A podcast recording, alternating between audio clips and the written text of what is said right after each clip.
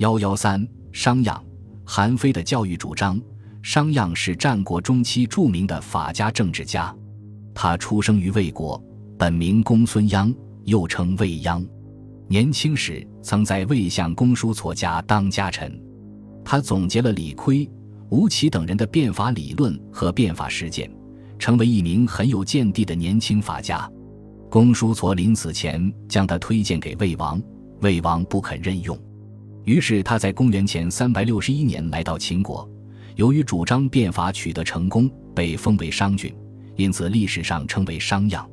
商鞅变法是战国时期各国变法的一次总结，是战国时期最全面、最彻底的一次变法。他从经济基础到上层建筑，从法律制度到风俗习惯，都进行了深刻的变革，其中包括对文化教育政策的改革。公开提出要焚毁诗书，禁止游学。商鞅认为，儒家所倡导的礼乐、诗书、孝悌、诚信、仁义、修善等，不过是祸国殃民的六师；儒学不过是一些高谈伟意、不切实际的浮学。因此，他主张凡诗书而明法令，主张尽游宦之民而显耕战之士。他认为诗书无益于治，因此他主张。为辩之者不贵，游宦者不任。文学思明不显，见游学之人。他提出了一教的教育纲领，即执行统一的教育政策。凡是不符合法家路线政策的做法，坚决取缔。他说：“所谓一教者，博文、辩会、信廉、礼乐、修行、群党、人欲、清浊，不可以富贵，不可以平行，不可独立私义以陈其上。”坚者破，锐者挫，这是与儒家教育思想针锋相对的教育政策。凡是儒家提倡的，商鞅就坚决禁止；凡是儒家拥护的，商鞅就坚决反对。他认为儒家摇唇鼓舌、游手好闲，不是生产，因此他们说的再漂亮，也不能允许他们富贵，不能让他们掌握法律大权，评说刑罚的得当与否。更不能允许他们著书立说，向国君陈述。对那些顽固不化者、锋芒毕露者，都要坚决予以打击，要彻底挫败他们。商鞅还主张言谈者必轨于法，这实际上是要求普及法律教育。大家不仅要依法办事，而且要根据法律的要求去思考，去进行言谈交往。为了达到这一目的，商鞅最早提出了以吏为师的思想。他说：“必为法令之官也，治吏也，为天下师，所以定名分也。”他主张从上到下都要设置主法令之吏，严格挑选那些通晓法令者来担任，由他们向人民进行法治教育。因此，商鞅之法在秦国深入人心，家喻户晓。这是商鞅死后其法未败的一个重要原因。韩非子是战国后期法家理论的集大成者，在哲学上，他对老子的道做了唯物主义的解释，批判了孔子的天命论；在认识论方面，他提出了寻名实而定是非，因参验而审言辞的著名论断，主张通过实践检验是非真伪；在历史观上，他认为历史在不断进步，祖述尧舜，宪章文武。主张法先王是违背历史潮流的，人们应该不期修古，不法常可，论事之事，因为知备。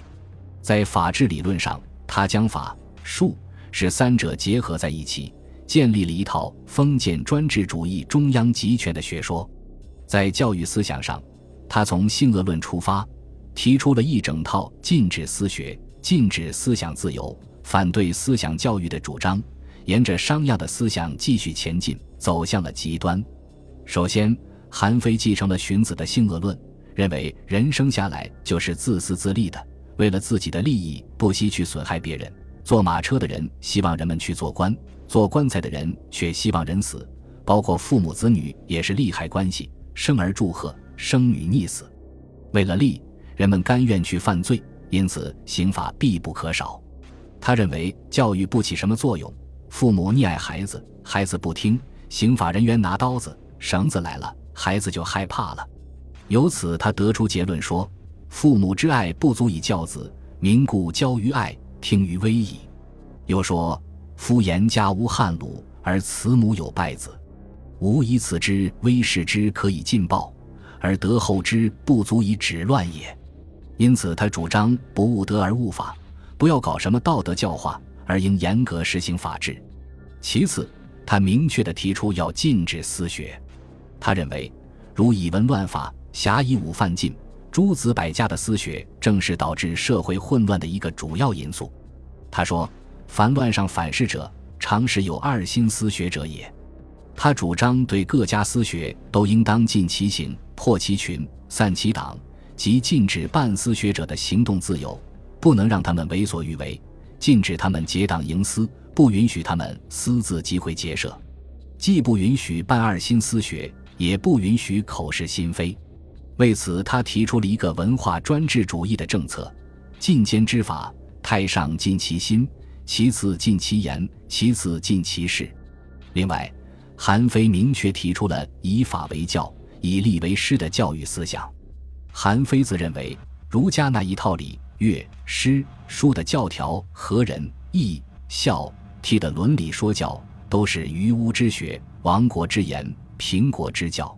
那些朝秦暮楚的游客。上蹿下跳的学者不过是寄生在国家身上的五种蛀虫，因此国家不应该信用他们，人民也不应该尊敬他们。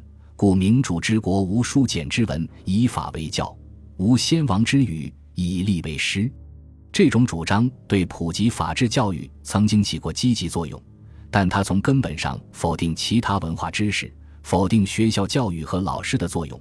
这对于我国古代教育事业和文化事业的发展都带来了不少消极的影响。